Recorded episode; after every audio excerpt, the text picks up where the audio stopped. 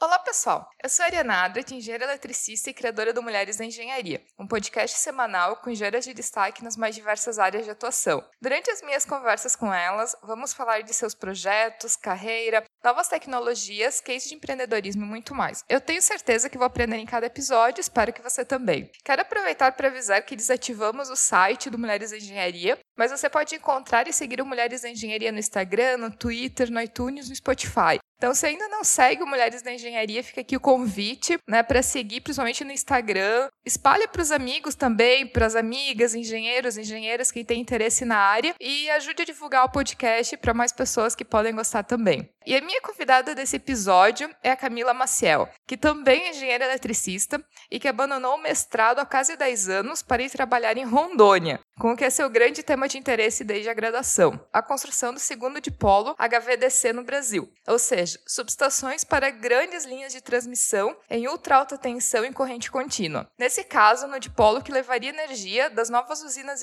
hidrelétricas de Giral e Santo Antônio para os grandes centros consumidores no sudeste do Brasil, em 600 mil volts corrente contínua. Eu tenho certeza que vou aprender muito com a nossa conversa e espero que você também.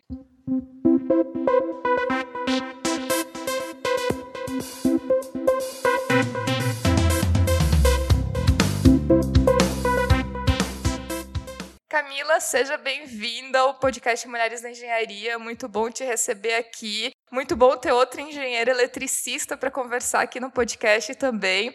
E eu estou super animada com esse episódio, porque é um tema assim, que eu tenho muita curiosidade, então eu estou muito feliz de te ter aqui no podcast. Seja bem-vinda. Obrigada. Primeiramente, eu queria agradecer pelo convite, que é uma, uma honra estar aqui no seu podcast, que eu escuto muito, então já faz parte da, da minha rotina escutar o, o podcast da Mulheres de Engenharia. Então, muito obrigada. Camila, até para a gente conhecer conhecer um pouco de ti, dessa baiana que foi desbravar o Brasil. Conta um pouco pra gente, né, o teu início na engenharia, como surgiu o interesse, né? E um pouco assim do, do da tua vida acadêmica, decisão de ir para o mestrado, para depois a gente falar também da decisão de por que, que tu largou o mestrado. Então conta um pouco sobre ti pra gente. É, então, eu sou baiana, né, do interior da Bahia.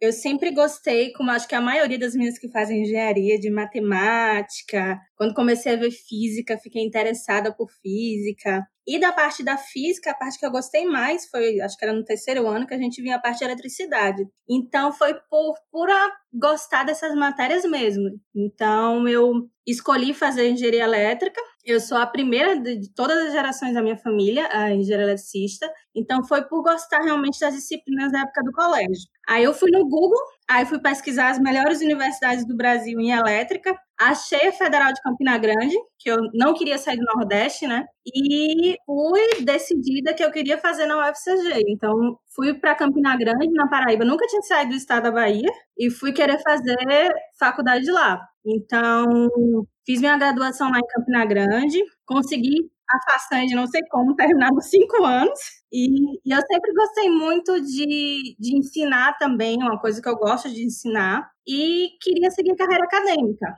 E antes de falar da parte da obra, como você falou, no meu TCC eu queria fazer com uma coisa interessante. Então, antes de fazer, eu passei minhas férias pesquisando assuntos aleatórios de elétrica interessantes e achei a corrente contínua. Achei bem interessante. Isso, isso gente, era 2010 que só existia na época Itaipu, de bipolo em corrente contínua na época. Então, achei interessante o sistema em corrente contínua e resolvi fazer meu TCC sobre isso, sobre linhas em corrente contínua. E, e fiz, é, praticamente fui autodidata, porque ninguém na universidade trabalhava com isso na época. E fiz. Aí, como eu gostava de ensinar, eu queria seguir carreira acadêmica e queria voltar para Bahia. Então, da graduação, já emendei com mestrado, passei na Federal da Bahia e voltei para Bahia. Queria ficar mais perto da família, né, e seguir carreira acadêmica por lá. Só que, no meio do mestrado, eu recebi a proposta, porque assim, a minha mãe fala da minha vida para todo mundo lá na, na, na minha cidade, né, do interior. Como toda boa mãe, né? Exatamente. Aí contava pra minha, a, o bairro inteiro da minha vida, filha engenheira, não sei o quê. Numa dessas histórias que ela contou, um engenheiro soube de mim e ele estava à procura de alguém para substituir ele nessa obra de Rondônia, porque ele ia abrir outra empresa, não tinha mais como, como tocar essa obra lá. E ele se formou também em Campina Grande. Ele era um ex-aluno de 1900 bolinha lá de Campina Grande. Aí minha mãe foi e falou: então minha filha é engenheira, não sei o quê. Aí ele veio falar comigo. Ele, olha, tem uma obra lá em Rondônia, é, é o bipolo do Madeira. Eu, o quê? É o em corrente contínua do Madeira. Você tem interesse? Eu, na mesma hora. Eu não pensei duas vezes. Eu disse, aceito, vou. Não, não, é corrente contínua, vou. Eu nunca imaginaria que, assim, ia cair no meu colo a oportunidade de trabalhar com a corrente contínua, por, por ser uma, uma, tecnologia ainda pouco usada no Brasil, né? Isso era 2011, 2010 na época. Aí eu acabei saindo dessa parte acadêmica, porque a oportunidade surgiu e eu não podia deixar passar, né? Aí tranquei o mestrado e fui. E como é que foi essa decisão, assim? Porque eu imagino na época tu tinha o quê? 24 anos, né? Então como que foi assim, nossa, eu vou sair da Bahia e vou com 24 anos, menina ainda, trabalhar no interior de Rondônia. Assim, eu até sugiro a todo mundo vai no mapa, no Google e procura onde fica Rondônia e onde fica a usina as usinas né, de Santo Antônio Giral no mapa para ter uma ideia da onde que a Camila estava indo, assim, não é um lugar assim tão fácil de chegar não, assim, né? Então, como é que foi uma menina aceitando uma proposta de trabalho no interior de Rondônia? Então, eu na hora que eu recebi a proposta, eu lembrei bem de, de ter duas amigas que eu sempre estudava, que a gente dizia que eu era a única que dizia assim, olha, se eu receber uma proposta de trabalho muito interessante, massa, que for no meio da Amazônia, eu vou na hora, sem pensar duas vezes. E quando eu recebi a proposta, eu só lembrava disso, dessa minha fala, entendeu? Se eu recebi a proposta e foi interessante, eu não, eu vou. E foi realmente isso que aconteceu, porque era uma oportunidade praticamente quase uma em um milhão de, de acontecer. E aconteceu comigo, e eu, eu meio que não poderia deixar escapar. Eu tinha essa sensação, entendeu? De não escapar essa oportunidade. E era realmente nova, eu tinha 24 anos na época, nunca tinha trabalhado na minha vida em nada, absolutamente nada. Eu estagiei no laboratório da universidade, porque como eu já ia me dar com mestrado, então eu estagiei no próprio laboratório em Campina Grande. Então não tinha nenhuma experiência de trabalho, dizer não, trabalho, não, zero, zero, zero experiência de trabalho. Então já peguei no colo isso, além de ser muito longe, Rondônia é tão longe que é em outro fuso horário. É uma hora menos de Brasília, de tão longe. Então, é, sair do, do, não é nem de outro estado, né? De outro para outra região totalmente diferente, muito distante, mas eu tinha essa de que era uma oportunidade que eu não podia deixar passar, sabe? E fui com a cara e a coragem, com medo, claro, óbvio, porque na época era uma das maiores obras de infraestrutura do Brasil, em 2011, e eu fui para ser responsável por toda a montagem do bipolo. Então era uma baita de uma responsabilidade que eu tinha na minha mão, e ainda muito jovem, mas fui com a cara e a coragem, com energia, porque eu ainda estava recém saída da universidade, e com energia de sobra para gastar, para trabalhar, para arregaçar as mangas, e fui. É até legal é, comentar para o pessoal que as usinas, né, para quem não, às vezes não acompanha tanto o setor elétrico brasileiro, mas as usinas de Santo Antônio e Giral, né, que foram exatamente como a Camila comentou, grandes obras de infraestrutura e são usinas realmente grandes, são usinas com uma capacidade de geração muito grandes. E na época eu lembro acompanhando um pouco as notícias, é que existia até uma polêmica muito grande e foi notícia durante muito tempo até pela questão do impacto ambiental por serem usinas, né, que estariam dentro de áreas consideradas como áreas ainda de floresta, áreas mais protegidas, né? E uma usina hidrelétrica, uma das características é que tu acaba necessitando de uma área inundada muito grande, principalmente em usinas de grande porte. Eu lembro que na época tinha muito essa questão até é, ambiental e, e, e essas usinas elas acabaram gerando muita polêmica na época, mas enfim, a construção continuou, né? Foram feitas e hoje são usinas que junto com Itaipu são responsáveis por grande parte da energia no Brasil hoje, do setor,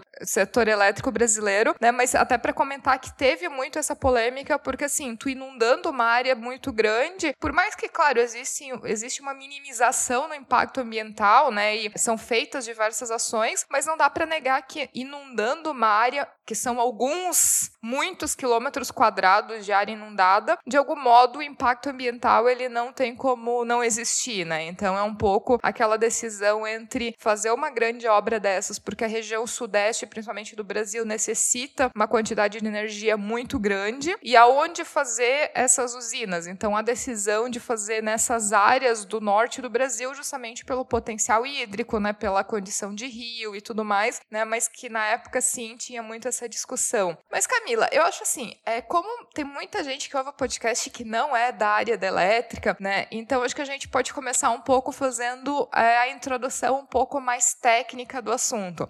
É, e uma coisa que eu acho muito interessante, que eu fiquei super feliz de te trazer aqui para a gente conversar um pouco de corrente contínua e linha de transmissão em corrente contínua, é que muita gente, mesmo de outras áreas, é, ficou muito na memória aquela história da guerra das correntes. Então, que no passado havia a disputa entre, entre corrente alternada, corrente contínua, quem ganharia na época de Thomas Edison e, e toda a história, e que a corrente alternada acabou ganhando a guerra das correntes, né? Quem quiser buscar um pouquinho a história, né? Bem interessante, tem alguns filmes que é, ilustram um pouco de como que foi essa época e a batalha entre corrente alternada e corrente contínua. E depois disso a gente tem a impressão, e muitas vezes as pessoas têm a impressão de que a corrente alternada ganhou e a corrente contínua ela não existe mais ou ela não tem mais aplicações, né? Que é, não existe mais um espaço para corrente contínua. Porque a corrente alternada ela tá muito mais presente nas nossas vidas, né? Apesar de que eu também acho que muito entre, entre parênteses essa coisa, porque a linha de transmissão, por exemplo, a energia que chega residencial, industrial nas casas, é em corrente alternada, mas, por exemplo, todos os equipamentos eletrônicos que a gente tem em casa são em corrente contínua, então a nossa vida, ao mesmo tempo que ela é em corrente alternada, ela é cheia de conversores para corrente contínua, né? Então, é quase como um paradoxo da vida moderna que a gente tem hoje em dia. Mas essa história toda, a corrente contínua, ela como que perdeu seu espaço na mente das pessoas como uma coisa que não é mais aplicável, que não tem aplicações. E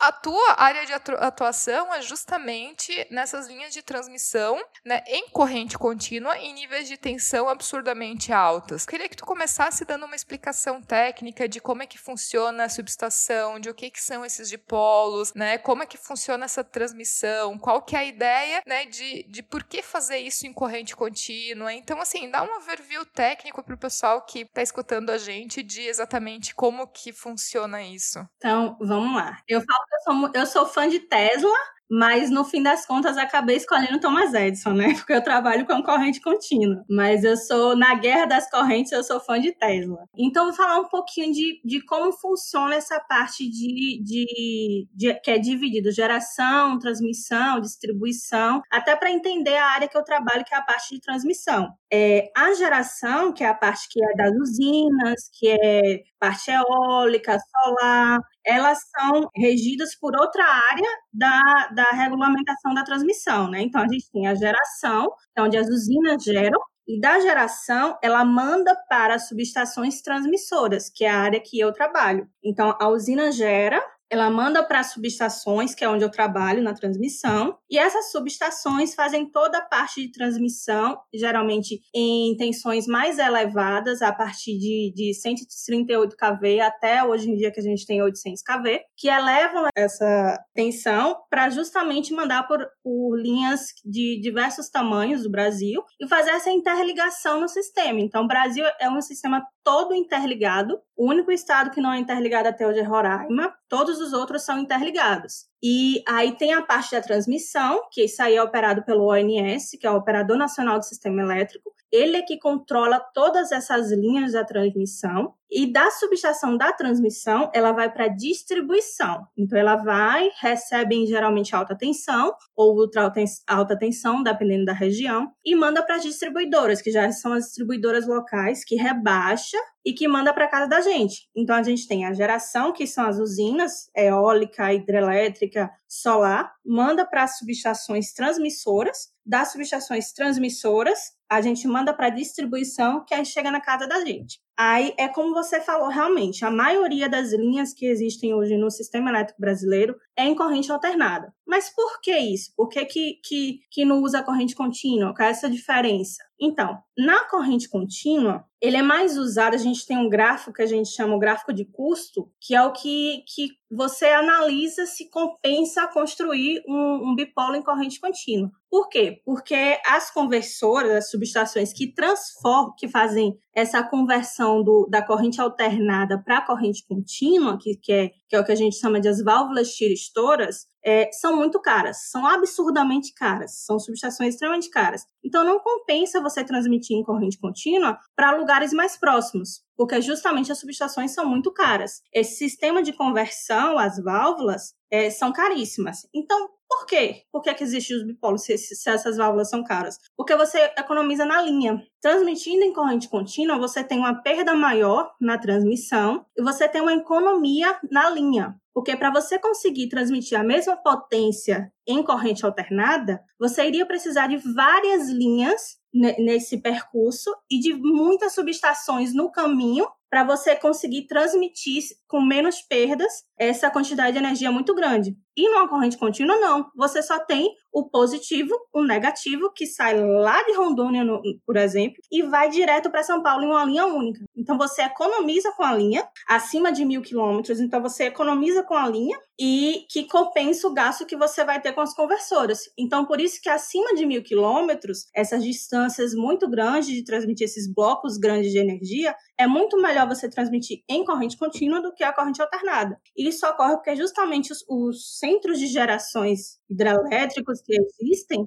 muito distantes dos centros consumidores, que, é que no Brasil se concentra o Sudeste, né? Então, as gerações são muito distantes desses centros de, de consumo, então vale a pena transmitir em corrente contínua. Aqui no Brasil, a gente ainda está no começo. A gente só tem três grandes projetos atualmente em corrente contínua. Mas existem outros países, como a China, por exemplo, que é a empresa que eu trabalho é chinesa. A China já tem 25 projetos em corrente contínua, porque a, a, as usinas são mais no norte da China. E a parte do, do, dos centros consumidores já são bem mais distantes. Então, enquanto a gente aqui está em 800 kV, a China já está em 1000 kV em uma linha de 3 mil quilômetros. Então, é basicamente por aí. A gente tem que considerar que no Brasil, até as construções né, de Santo Antônio em geral, o único dipolo que existia no Brasil era o de Itaipu, que era justamente essa condição, né? Tu ter a usina ali na fronteira, né? Gerando uma quantidade muito grande de energia e o teu centro consumidor em São Paulo. Então, uma distância muito grande né, de linha de transmissão e foi a construção do primeiro dipolo no Brasil e que por muitas décadas, eu vi que por quase 30 anos, né? Até me corrija se eu estou enganada, mas é, Itaipu ficou como maior dipolo no mundo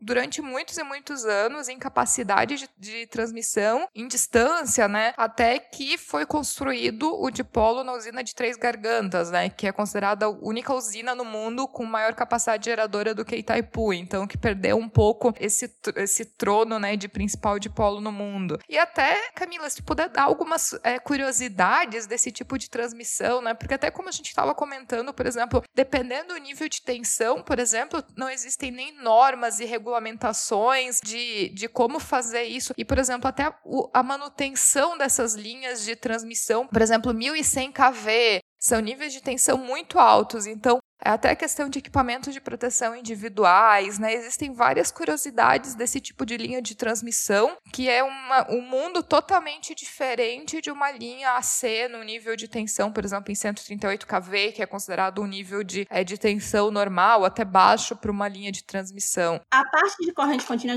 é, é muito diferente realmente da parte do, da, da corrente alternada, né? Quem, quem vê uma subestação, um bipolo, a parte do, do pátio que a gente chama pátio DC, que é o pátio em corrente contínua, e sempre trabalhou numa subestação em corrente alternada, fica meio perdido porque a configuração é, é extremamente diferente dos polos, né? Você só tem ou a transmissão, o polo positivo e o polo negativo. E no, no, nos bipolos, a gente tem vários tipos de diferentes, a gente tem mais mobilidade para transmitir. Porque na corrente alternada, a gente tem aquele trifásico lá, né, que você vê os três, e pronto, você transmite do seu jeito trifásico. Você não pode transmitir só por uma fase. Você tem que ser as três fases, com sequência certinha, em 60 Hz, naquela frequência. O bipolo não o bipolo, a gente tem opções de transmissão. Você tem muito mais flexibilidade de poder transmitir modos diferentes. A gente pode transmitir só por um polo, só pelo polo positivo,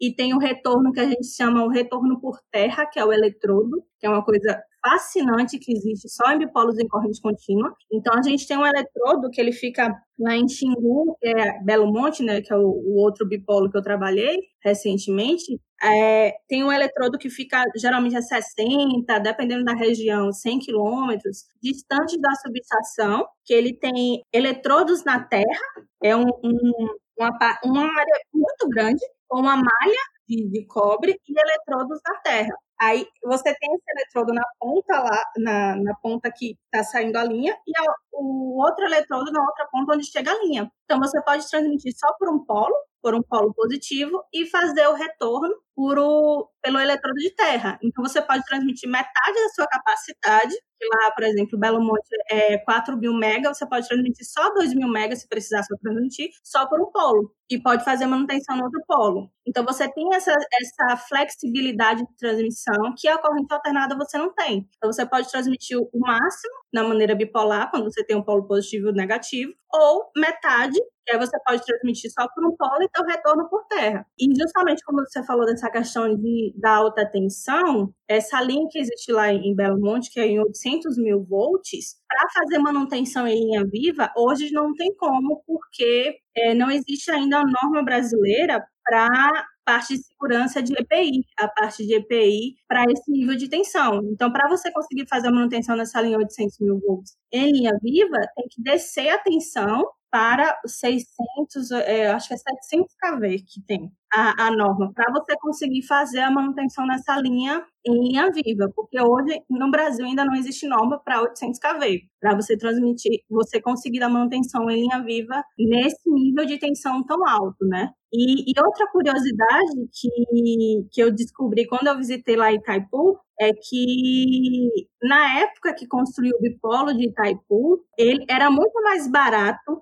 porque, assim, o Paraguai é em 50 Hz. Então, o bipolo tem essa flexibilidade de você trabalhar em frequências diferentes. Então, o Brasil é 60 Hz o Paraguai é 50 Hz. E com as válvulas, você tem essa flexibilidade de, tra de trabalhar em frequências diferentes, porque a contínua é a frequência zero, né? Então, você consegue ter essa mobilidade. Então, na época, era mais barato trocar todos os eletrodomésticos do Paraguai de 50 Hz para 60 Hz do que construir as conversoras. Só que na época o Brasil queria essa tecnologia conversora para aprender. Então foi um dos motivos que eles escolheram também fazer o, o bipolo, que é uma das curiosidades que eu aprendi lá quando eu visitei Itaipu. Eu até diria, né, para o pessoal que está ouvindo, se alguém pensa em ter um tipo de trabalho que ganha muito dinheiro, é, tem um salário realmente alto, é esse pessoal que faz manutenção em linha viva de ultra alta tensão. Eu, eu particularmente tenho, eu acho que tem que ter muita coragem para trabalhar em linha viva nesse nível de tensão, mas Exatamente.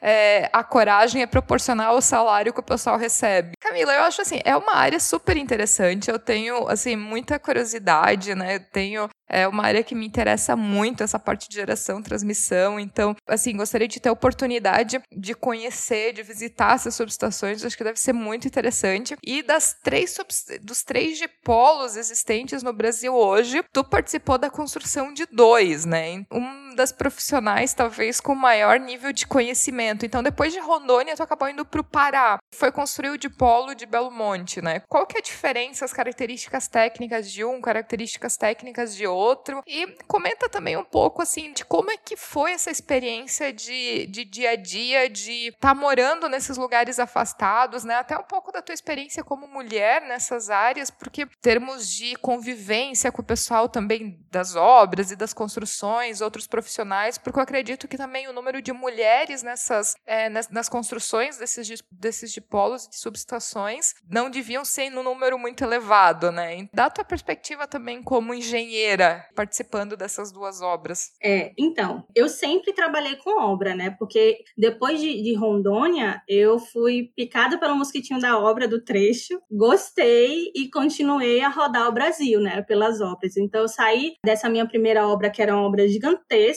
então já cheguei meio que com o pé na porta, né? Porque eu já cheguei com uma obra muito grande e trabalhando com um sistema pouco convencional para subestação, né? Então, tudo que eu, que eu poderia, poderia encontrar de, de, conhecimento em uma subestação, eu já peguei logo esse essa bagagem de primeira, né? Então, lá Rondônia foi meio que a porta de entrada para mim para esse mundo de obra. E lá nessa época eu fui como como chefe de obra, como residente responsável pela obra. E o fato de eu ser mulher, é, no início o pessoal fica ainda meio receoso porque não conhece o seu trabalho ainda, mas eu fui com cara, coragem e principalmente humildade de dizer, olha, isso aqui eu não sei, isso aqui eu sei. Então a, as equipes criaram uma confiança muito grande comigo porque eu era daquela que sentava com a galera, ficava lá e aprendi muito, muito, muito. E eu chegava e dizia, olha, isso aqui eu realmente não sei, isso aqui eu sei. Então os encarregados me ensinavam bastante. Então aprendi a fazer isso tudo. A minha primeira obra eu aprendi a fazer de tudo de verdade, desde de lançar cabo até cabear painel, aprendi a fazer de tudo um pouco. Eu, eu sou meio que da filosofia que para você cobrar alguma coisa bem feita, você tem que saber fazer. Então, eu tive muito isso né, nessa primeira obra, né, de, de meter a mão na massa com os meninos realmente e, e aprender a fazer de tudo um pouco. Então, nessa empresa que eu trabalhava, eu passei uns três anos trabalhando e sempre como chefe de obra. Na na frente de, de muitos homens, né?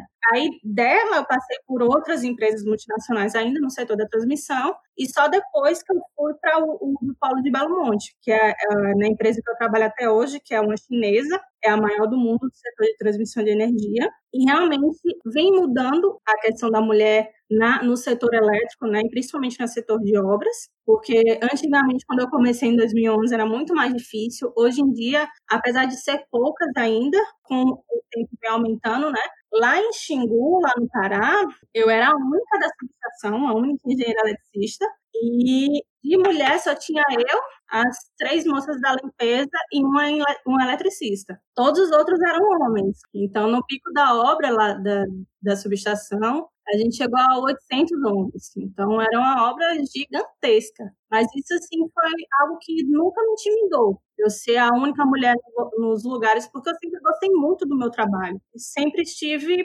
consciente da minha capacidade e, e ser a única mulher ali não era algo que era diferente para mim, entendeu? E lá, em, lá no Pará, como eu falei, que é Belo Monte, a gente a diferença de Rondônia, do bipolo de Rondônia lá do Madeira, era a tensão, porque ela era muito maior, ela era em 800 kV. É o primeiro projeto em ultra alta tensão, porque lá já não era alta tensão, lá já não era HVDC, lá já era UHVDC, que já é ultra alta tensão, em corrente contínua. Então, era o primeiro projeto em, nesse nível de tensão no Brasil, e o bipolo que eu trabalhei, que, era, que é o Xingu Rio, é a maior do mundo hoje nessa classe de tensão em 800 mil volts. E os, o, o projeto lá, ele é um projeto chinês, a empresa que eu trabalho é chinesa, então a gente usou muita tecnologia chinesa, diferente de lá do, do Madeira, que era o bipolo feito pela, pela ABB, a empresa que é referência no mundo também, HVDC, e era todo feito pelos suecos. Então, diferenciava um pouco a configuração de, do sistema em si, algumas diferenças de equipamento, justamente por, pela diferença de ser do fabricante, né, e da, da tecnologia ser diferente. Era muito com, com essa tecnologia da ABB, e o do, do Belo Monte a gente já tinha mais um misto de, de, de fabricantes diferentes, mas a maioria eram equipamentos da China. Então, a tecnologia era diferente por ser fabricante diferente e, e também eram é, a parte de corrente contínua, né? Eram mais altos, a parte do pátio DC são, é bem mais alto por causa do nível de tensão. Lá o madeira era 600 kV, então você tinha equipamentos mais altos e a tecnologia em si, porque lá era, a gente tinha a tecnologia chinesa. E no, no bipolo de, de Belo Monte, a diferença também que eu trabalhei, que eu não tinha trabalhado lá no Madeira, é que ele tinha o CEP. O que é, que é o CEP? É, um, é o que o ONS, dependendo do lugar, lugar, da subestação, ele, nos estudos, algumas subestações têm o que é esse sistema especial de proteção, para dar mais confiabilidade no sistema. Então, lá em Xingu, a gente tinha esse CEP. Aí, esse CEP, no bipolo, ele era controlado pelo Master Control, que isso é outra coisa que só tem em bipolos. O que é que o Master Control faz? Lá em Xingu, a gente não tinha só o bipolo que eu trabalhava, que já era o bipolo 2. A gente tinha o bipolo 1 também, Que aí o bipolo 1 é o que saía lá do Pará e ia para Minas Gerais, ia para Estreito. O que eu trabalhava ia lá do Pará da mesma subestação e vinha aqui para o Rio de Janeiro. Então, a gente tem os dois bipolos. Recebia tudo a, a geração que, que Belo Monte gerava. E aí saía cinco linhas em 500 kV de Belo Monte para a subestação. E lá na subestação saíam os dois bipolos. O bipolo 1, que ia para Minas, né, para Estreito, e o bipolo 2, que é o que eu trabalhava, que vinha para o Rio de Janeiro. Então, a gente do bipolo 2 é, controlava esse CEP. O que é que o CEP faz? O CEP, ele, quando tem um problema no bipolo 1, por exemplo, ele perdeu a linha de transmissão do bipolo 1, caiu 4 mil megawatts. Para vocês terem noção do que é 4 mil megawatts em números, 4 mil megawatts dá para abastecer 22 milhões de pessoas. Então, é um volume muito absurdo de energia. Que isso, para o sistema, ele pode colapsar se ele sai muito rápido e não é redistribuído rapidamente. Então, lá em Sul, eu tive essa experiência com o CEP, que você quer é para proteger o sistema em caso de perda de ou bipolo 1 ou bipolo 2. Então, ele controla isso automaticamente. Se ele, o bipolo 1 sai ou perde alguma potência, o bipolo 2, ele já tem lógicas pré-definidas deles que absorve aquela potência que, ele, que o bipolo 1 perdeu e ou ele corta máquina na usina, ou ele manda para o bipolo 2, ou ele redistribui em outra, outras linhas em corrente contínua que tem saindo, ou em corrente alternada, que sai de lá. Então, isso de diferente que eu tive do Pará, que eu não, eu não vi em Rondônia, e foi essa questão do CEP, que é o Sistema Especial de Proteção, que, é, para você ver a, a importância desse sistema para pro, para funcionar o bipolo, é que, lembra em 2017, quando teve aquele, aquele apagão, o, o início dele foi justamente na época do, era do bipolo 1. Se perdeu muito rápido a linha, aquele bloco de energia do sistema. E o, o quando você perde um, bloco desse e a proteção, é, no caso, não atua, você pode ter uma fre a, a, frequência do sistema que a gente tem é 60 Hz. Então, você tem um abalo na frequência do sistema, porque cai um bloco muito grande. Você perdeu ali 4 mil mega, 4 mil, me 4 mil megawatts. É o estado inteiro do Rio de Janeiro, você pensar. Seu estado do Rio de Janeiro tem 17 milhões de, de, de habitantes. Você perde um bloco um, como se você perdesse de uma vez a carga inteira de um estado. Então, isso aí abala o, o, sistema elétrico e pode causar subfrequência, que é a diminuição de 60 Hz. Se você tem uma diminuição da frequência, você pode queimar, queimar máquina, indústrias. Então, o que é que existe no ANS para garantir uma segurança do sistema quando acontece uma coisa dessa, que é o que a gente, que eu acho que é bem interessante de falar, que é o, é o ERAC, é uma coisa que você nunca queira que, a, que veja na notícia dos jornais. Porque se o ERAC atuou, é porque, porque geralmente houve um apagão muito grande, que é o que, é que ele faz? É o Esquema Regional de Alívio de Carga. É um sistema que existe no controlado pelo ONS, automático, que ele corta cargas automaticamente para preservar o sistema elétrico como um todo, para não sair queimando tudo e fazendo um estrago muito maior. Então, o ERAC atua de forma automática para preservar o sistema elétrico. Então, ele vai cortando cargas do sistema para quando voltar, quando tem essa subfrequência, né, ele sai de 60 Hz, para ele poder restaurar os 60 Hz de forma gradativa que não tem um estrago muito maior para o sistema elétrico. Por isso que a gente vê que faltou energia do Nordeste, faltou do Sul, faltou em várias, várias regiões, porque ele faz justamente para proteger o sistema, para quando recompor, ele vir de forma gradativa e volte a 60 Hz normal. E é importante também que todo esse sistema, ele, ele não é muito rápido, então a gente tem que pensar que, é, como tu, tu falou, assim, é, teve algum problema em uma das linhas do dipolo, o, como a característica do sistema elétrico brasileiro é ser interligado, então uma coisa que afeta uma, que acontece numa linha, acaba afetando o sistema elétrico como um todo. E a gente está falando de cargas muito altas. O sistema de proteção do sistema elétrico ele tem que ser realmente muito robusto, porque vai ter o sistema de proteção que vai atuar sobre a linha específica. Então, se tiver algum problema, por exemplo, no dipolo, que vai atuar desligando ele, né? Mas ao desligar ele ou ao tirar ele do sistema, tu tem todas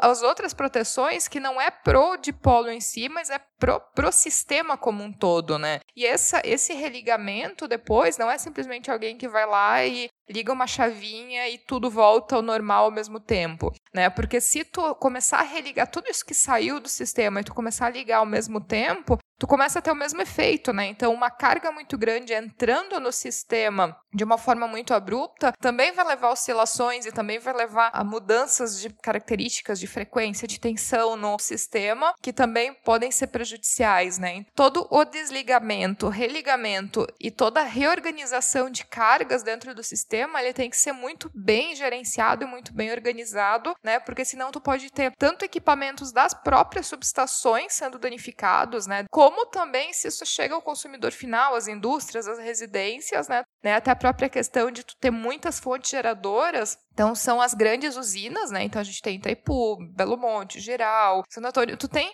essas grandes usinas, mas tu também tem muitas usinas pequenas, né? Integradas e penduradas nesse mesmo sistema elétrico. Então, tu também tem esse gerenciamento como todo, assim, é, um, é muito interessante, assim, eu acho que é muito legal para quem tem interesse de buscar um pouquinho de informação sobre o assunto. É, com certeza, eu acho fascinante o, sistema elétrico brasileiro, porque é, é justamente o que você falou, é, é muito robusto e muito confiável. Por já tem uma malha muito bem definida, muito bem interligada, você tem, o ONS tem essa essa flexibilidade que deixa o sistema mais confiável em modo de transmissão, de você conseguir escoar, que a gente chama de fluxo norte-sul, de vem do sudeste, manda para o nordeste, ou do nordeste escoando para o sudeste. Então, essa malha muito interligada facilita essa confiabilidade maior no sistema. Uma coisa que eu sugiro para quem gosta de, da parte de transmissão é visitar o, o, o site da EPE, que é a Empresa de Pesquisa Energética.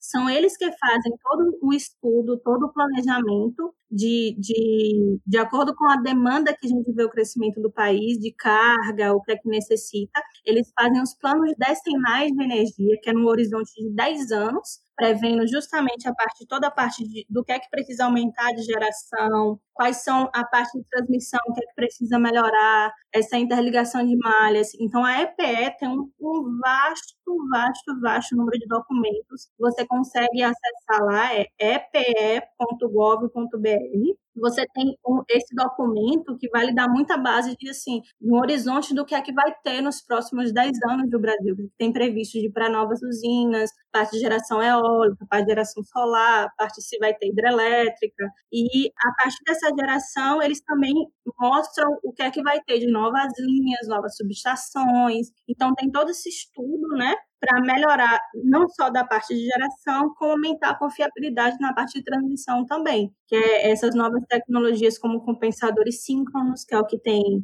aqui na subestação de Terminal Rio, que aumenta mais ainda a confiabilidade do sistema. Esses compensadores, geralmente, quando a gente tem perto da usina, a usina, é, algumas turbinas da usina funcionam como compensadores. O que é que seria esse compensador, assim, de fácil entendimento? É no, no caso de a gente perder alguma carga, abruptamente do sistema, ele seria como se fosse entrando naquela carga que o sistema perdeu, para justamente equilibrar a tensão e não fazer a frequência descer. Então, por exemplo, ele perde no Rio de Janeiro, o síncrono entra na mesma hora, como se fosse uma carga, para elevar a tensão e não fazer com que a frequência do sistema saia. Então, é outra forma de aumentar a confiabilidade. Então, a gente tem os compensadores síncronos também. Então, isso tudo você encontra nesses planejamentos, nesses que é tudo feito pela EPL, que é que, que se vai ter uma subestação que é só reator, se vai ter uma subestação que é com, só com um banco de capacitores. Então, tudo isso é definido por esse estudo feito pela EPE. Uma outra curiosidade que eu lembrei também das nossas conversas, que eu acho que é legal mencionar aqui, porque essa tecnologia toda de dipolo, né, e transmissão em é, ultra, em alta tensão corrente contínua, ultra alta tensão corrente contínua, foi uma tecnologia desenvolvida já algumas décadas atrás na Suécia, né? E o teu TCC, que foi,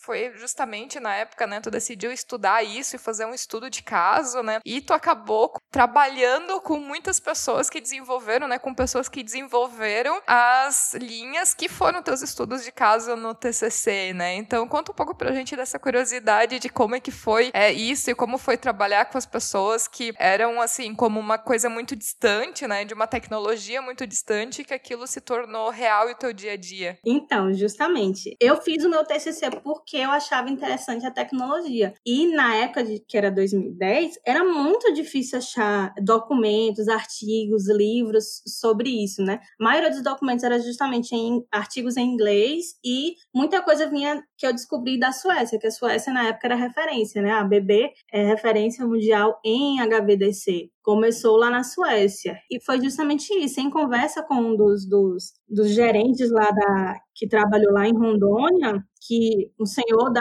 já tinha muitos anos, já tinha patente de transformador, são uma sumidade da área de, de corrente contínua no mundo. E em uma conversa com ele, eu falei que meu TCC foi sobre linhas em HVDC, né? E ele pediu para ler. Quando ele leu, ele me falou que um dos estudos de casos que eu coloquei lá e foi um dos links que era da Suécia, ele foi o gerente do, do sistema. Então, para mim, eu quase chorei, pedi, olha, autógrafa meu, bota aqui seu autógrafo no meu TCC, por favor, porque assim, era uma coisa que eu nunca imaginaria que fosse acontecer, que é uma das coisas que eu acho mais interessantes no Bipolar, é essa oportunidade que a gente tem de trabalhar com pessoas do mundo inteiro, que são referências de, de, de, tecno, de do setor é, elétrico mundial em corrente contínua. Lá em Rondônia, eu trabalhei com a BB, porque ele é com suecos, né, e aqui no Pará, eu trabalhei com os chineses, que também são referência hoje em dia mundial em corrente contínua. Enquanto a gente está em 800 mil volts, lá eles já estão no 1000 kV, em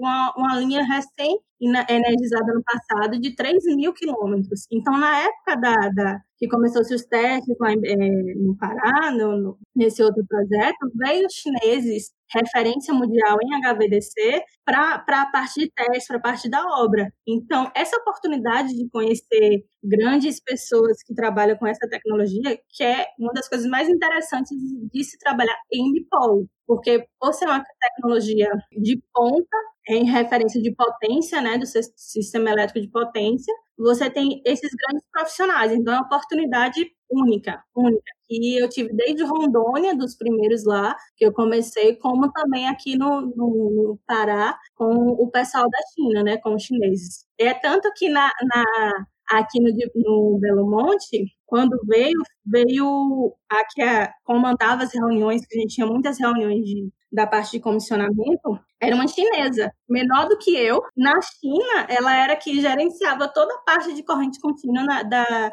da empresa que eu trabalho. Então, ela que gerenciava as reuniões que a gente tinha sobre testes, comissionamento de sistema, e, e na China ela, era, ela é referência até hoje, né? Então, ela veio para o Brasil na época dos testes para acompanhar essa parte. Então, foi outra grande profissional que eu tive prazer que o Bipolo trouxe, né, de conhecer esses profissionais da área. Outra curiosidade que eu acho que é, é interessante comentar para quem muitas vezes não, não conhece um pouco dessa vida de grandes projetos, né? Então, quando se pensa na construção de um. se começa né, com uma construção de um grande projeto, então, por exemplo, uma dessas usinas muito grandes, tu tem a parte de subestação, né? Onde pode ter até ali, como é, tu comentou, mil funcionários, né? Mil pessoas participando da construção, e tu tem a parte da usina em si, que é a grande obra que no pico da construção, muitas vezes a gente ouve, né, que tem 50 mil funcionários, 50 mil, 60 mil pessoas trabalhando na construção. E quando se começa com essas obras, normalmente se divide em pacotes de fornecimento. Então, muitas vezes por licitação, muitas vezes por contratação de empresas que vão fazer a construção, né?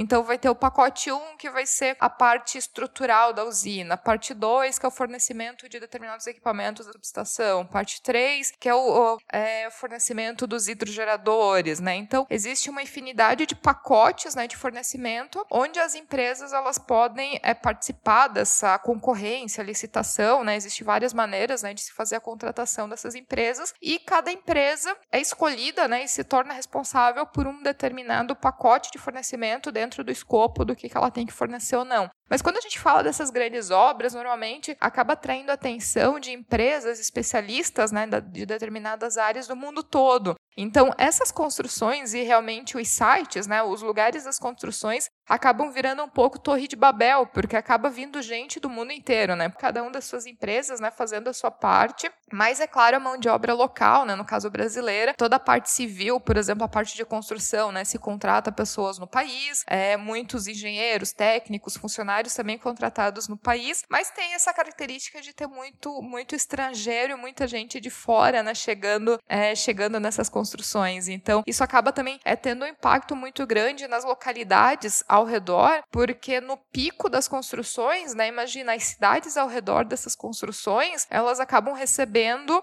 é, 60 mil pessoas a mais, 70 mil pessoas a mais, dependendo do tamanho da construção. Então, o impacto é, na economia, o impacto né, toda, ao redor, né, toda essa infraestrutura também é, é, muito grande. Então, essas grandes obras, elas têm toda uma dinâmica por si só, né, do que que acaba acontecendo, que também eu acho que é uma experiência muito interessante de participar disso tudo, né, como tu teve a oportunidade de estar ali por muito tempo e ainda tá, né, participando dessas construções. Então, eu acho que é muito legal. E Camila, assim, uma coisa que eu queria também que tu é, falasse, porque da tua experiência exatamente de obras, né, eu acho que a gente aqui tem aquele papel, né, como é, engenheiras falando para outras engenheiras, outras estudantes, né? E aqui pensando principalmente em outras mulheres que muitas vezes estão ainda na faculdade ou estão início de carreira e que às vezes teriam um pouco de receio de sair um pouco das, das cidades grandes, né? Ou das cidades um pouco mais de sul, sudeste, nordeste e teriam um pouco mais de medo ou receio de se aventurar pelos interiores, né? E se aventurar nessas obras. Eu sei que tu já percorreu o Brasil de norte a sul nessas tuas andanças nos teus trabalhos. Como que é a tua visão, assim, o que que tu falaria para quem talvez é interessado na área, mas seria um pouco de receio, né, dessa vida de obra, né, dessa vida de, talvez como tu falou, de ser poucas mulheres no meio de muitos homens, de conseguir fazer ou não conseguir fazer, a questão do esforço físico. Como que talvez tu convenceria ou não convenceria outras engenheiras a seguirem o teu caminho? A parte da, da eu, eu tiro pela minha primeira obra, né, que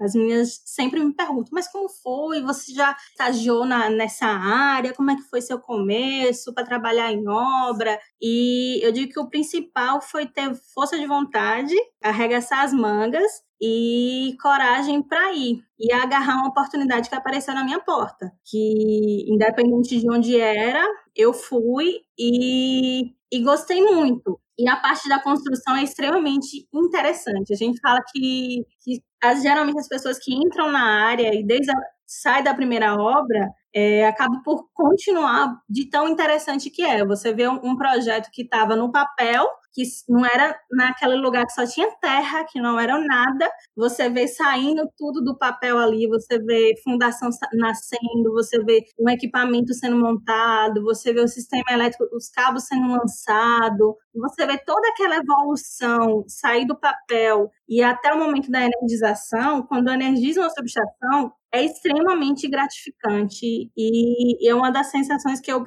que eu falo até hoje. É, é um dos grandes motivos de eu continuar e de eu amar a minha profissão, de você ver que deu tudo certo, você ver aquela coisa saindo do papel e você vê a experiência na prática do dia a dia, você vê a parte de logística, porque geralmente as subestações, a ANEL adora colocar naqueles, realmente aqueles fim de mundo, né? E você vê pouca gente morando perto e, e você tem que ter muito bem planejada a questão de logística, a questão de mão de obra. E como na, é, nessa primeira empresa que eu trabalhei, eu passei três anos e meio, eu era chefe de obra, então eu tomava conta absolutamente de tudo na obra, tudo, tudo, tudo, tudo, tudo, desde a parte cuidar da, da quantidade de janta do pessoal que, que trabalhava das equipes, até o almoço, até a parte financeira, a parte de medições. Então, eu cuidava absolutamente de tudo, desde a parte administrativa até a parte técnica, até a parte de reuniões com os clientes. E eu sempre tive essa vontade de aprender desde o meu começo. Então, saí da faculdade com essa visão de, de, querer sempre aprender. E toda obra que eu passo, eu passo por isso, entendeu? Que é uma novidade, um aprendizado novo. E eu sempre estou disposta a aprender.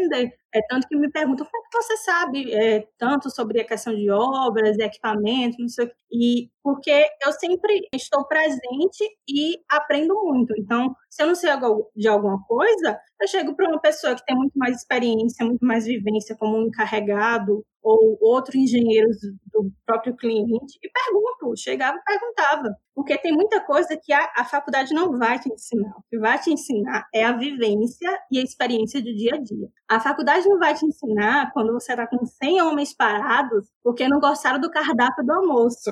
E você está com o seu cliente no seu ouvido porque a obra tem que andar e você está com um cronograma que está atrasado. Então você tem que fazer, sentar com o pessoal, juntar, conversar e tentar resolver aquilo. Isso a universidade não vai te dizer, não vai te ensinar mas você vai aprender no seu dia a dia. E tem que ter coragem para ir. Não é o fato de você ser, de eu ser mulher que me impediu de fazer alguma coisa, porque eu sempre tive essa coragem de enfrentar os desafios que eu me propus a fazer e trabalhava com com garra no dia a dia. É uma área extremamente interessante. O setor de construção, o setor de transmissão. E quando você vê uma subestação energizada, você vê, cara, que legal. Deu tudo certo, deu tudo, saiu certinho. E é uma área promissora. Eu, desde quando eu comecei a trabalhar nessa área, tem o quê? Tem nove anos. Eu não parei de trabalhar. Então, eu comecei há nove anos atrás e até hoje eu ainda recebo proposta de trabalho. Por quê? Porque geralmente, é como você falou, são regiões geralmente mais afastadas, não tão perto dos principais centros de cidade. Eu já morei de norte a sul do Brasil, morei no Piauí,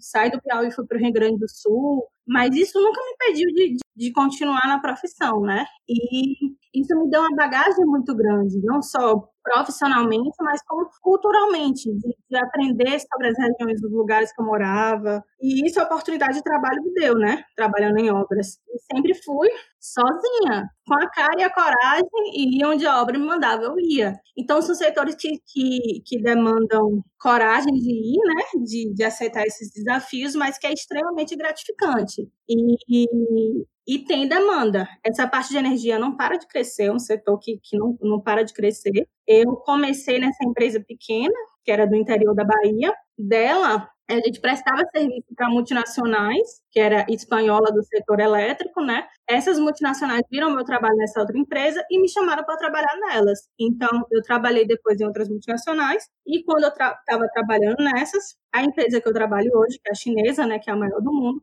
me achou no LinkedIn. Então, através do LinkedIn, uma empresa de Headhunter, Headhunter me achou e fez a, é, a proposta para eu participar do processo seletivo, né? Que eu acabei, no fim das contas, passando e trabalha até hoje, né? Então, é um setor que vale a pena você entrar depois que você sai da faculdade. E é aquilo de arregaçar as mangas. E muita gente, às vezes, eu acho, é, Ariana, que espera é, todas aquelas. a situação perfeita acontecer, não, porque eu tenho que ter esse curso, esse curso, esse curso, essa pós, essa especialização, para depois ir correr atrás. Muitas vezes deixa passar grandes oportunidades esperando o momento perfeito, não porque eu quero na minha cidade, porque eu quero nesse, nesse salário, porque eu quero com isso e com aquilo, acaba deixando passar grandes oportunidades. Eu acho que no começo da carreira, você tem que agarrar e ter experiência de trabalho, você tem que fazer a bagagem. No meu começo, eu fui com um salário que não era tão grande para engenheiro na época, mas que hoje, hoje é muito melhor. E eu não, não me arrependo de ter ido no, no meu começo, porque foi o que me, me deu bagagem para estar tá onde eu estou hoje, que é, é nessa empresa que é a maior do mundo. Então, eu fui para ganhar, não ganhava tanto quando se pagava na época, mas só a bagagem experiência de trabalho é o que nenhum outro, nenhum outro, assim, em questão de salário, seria é, equiparada à bagagem que eu tive de, de experiência, de vivência nessa primeira obra de Rondônia. Então, é deixar essas, não perder essas oportunidades, entendeu? Agarrar e ir atrás. Eu acho que para quem está início de carreira, minha opinião pessoal é que muito mais do que olhar o salário em si é o aprendizado, né? E aproveitar justamente porque é uma fase da vida que normalmente as pessoas ainda não estão casadas, não têm filhos, não tem aquela coisa muito que prende às vezes em um determinado lugar, né? E aproveitar essa fase da vida para realmente aprender. E assim, não ter medo de sair dos lugares mais confortáveis. Ah, eu quero, mas eu quero morar numa cidade, eu quero ter um trabalho só se for uma cidade com shopping perto da praia. Mas assim, existem muitas maneiras de ampliar os horizontes para outras coisas, né? Então eu não digo que todo mundo tem o perfil de seguir esse caminho como o teu, mas tem muita gente que sim teria perfil, mas que às vezes tem receio, é, às vezes não imagina, principalmente para as engenheiras, né? Talvez não imaginam que essa seja uma possibilidade para elas, né? Porque pensam assim, ah, como mulher trabalhando numa obra, talvez alguma coisa que seja um pouco difícil, é, ou que, ah, não vão me contratar por ser mulher, ou coisa assim, quando na verdade muitas vezes não, né? As oportunidades elas existem, mas que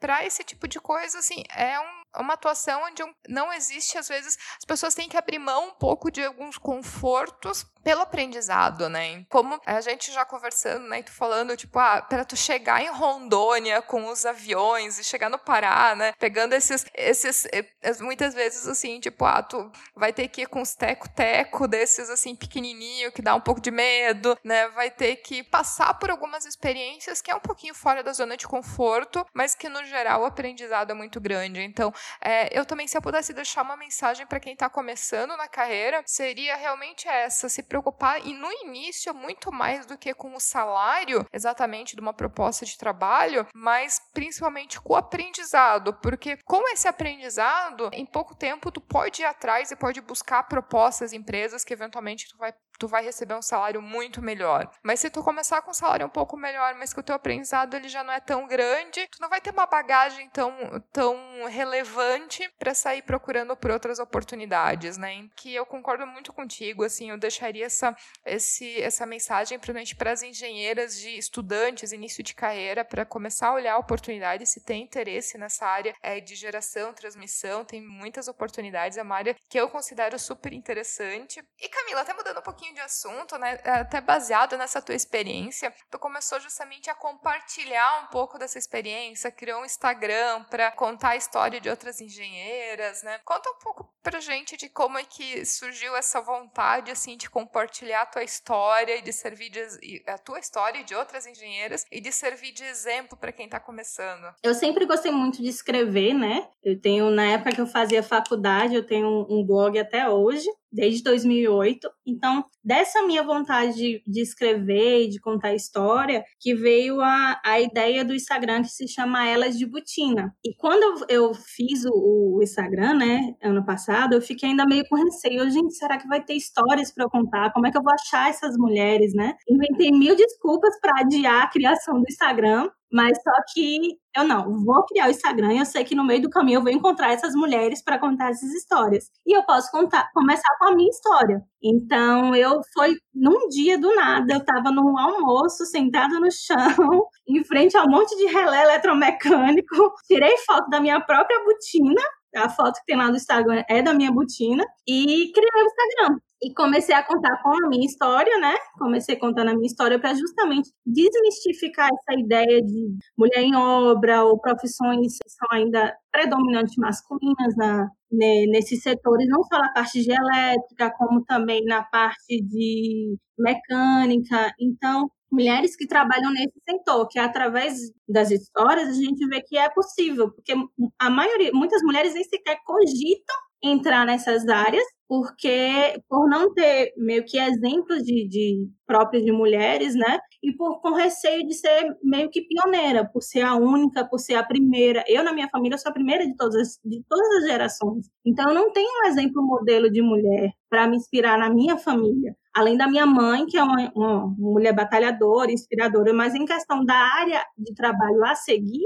eu não tenho um modelo na minha família. Através da minha história, eu sei que muitas meninas que têm, que queiram trabalhar nessa área, que é interessantíssimo, né, que eu amo de paixão, que é a minha profissão, que elas veem que sim é possível. Então, não só na minha área, como também de outras mulheres que trabalham também de botina nessas áreas ainda que é vista como predominantemente masculinas, que é possível sim, se você trabalha com quer ser, essa semana eu contei a história de um eletricista, se você quer ser eletricista, se você quer trabalhar com, com parte fotovoltaica, se você quer trabalhar na construção civil em si. Então, histórias de mulheres que trabalham nessas áreas, né?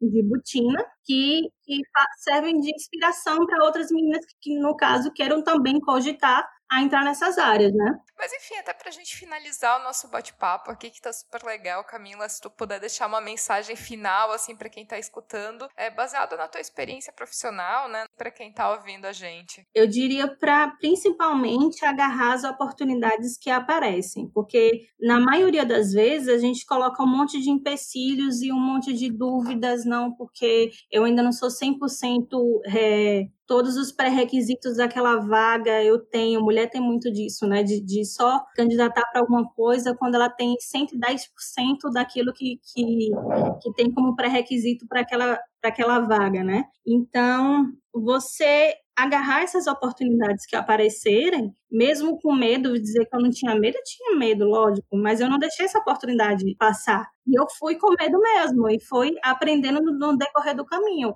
Então, é de não deixar essas oportunidades e você acreditar muito no seu potencial, que você é capaz de, de, de estar lá, você é competente sim para estar lá, e agarrar. Não deixe, esperar a, a melhor situação aparecer, você está com tudo que você pré-definiu como necessário para seguir aquele rumo, seguir aquela carreira e muitas vezes deixar essas oportunidades que a vida te apresenta. E se você não te aparecer essas oportunidades, você, como já contei uma história, você criar é, uma história das meninas que foi lá na porta da obra e pediu vaga no estágio. Então você cria essa oportunidade, se essa oportunidade não aparecer. Então é você arregaçar as mangas trabalhar muito no que você quer fazer, na, naquela área que você quer conquistar como carreira, né? Não tem outro segredo para subir, para crescer na carreira. É arregaçando as mangas e trabalhando bastante. E escolher uma área que você goste e se identifique, que é como eu, no fim das contas, eu acabei trabalhando com o HVDC desde a minha época do TCC. Então, no fim das contas, foi uma área que, que eu escolhi que me escolheu. Então, você escolher uma coisa que você goste, pegue o, o leque enorme da área, principalmente na área de elétrica, elétrica, a gente tem um leque enorme de, de setores para trabalhar. Então, escolha uma coisa que você gosta e se dedique 100% naquilo e que você vai com certeza crescer. Adorei, adorei a tua participação aqui no podcast. Tenho certeza que muita gente também é, gostou, foi super legal. Obrigada. Eu, eu que agradeço, também adorei. Foi uma conversa bem interessante e obrigada. E se você que está ouvindo tiver algum comentário, crítica ou sugestão, só enviar um e-mail para ariana.mulheresengenharia.com ou então me envia um direct lá pelo Instagram também, que eu tô sempre acompanhando. E se você gostou desse episódio, ficarei muito feliz se puder compartilhar compartilhar com outras pessoas que podem gostar também. Um abraço e até o próximo episódio.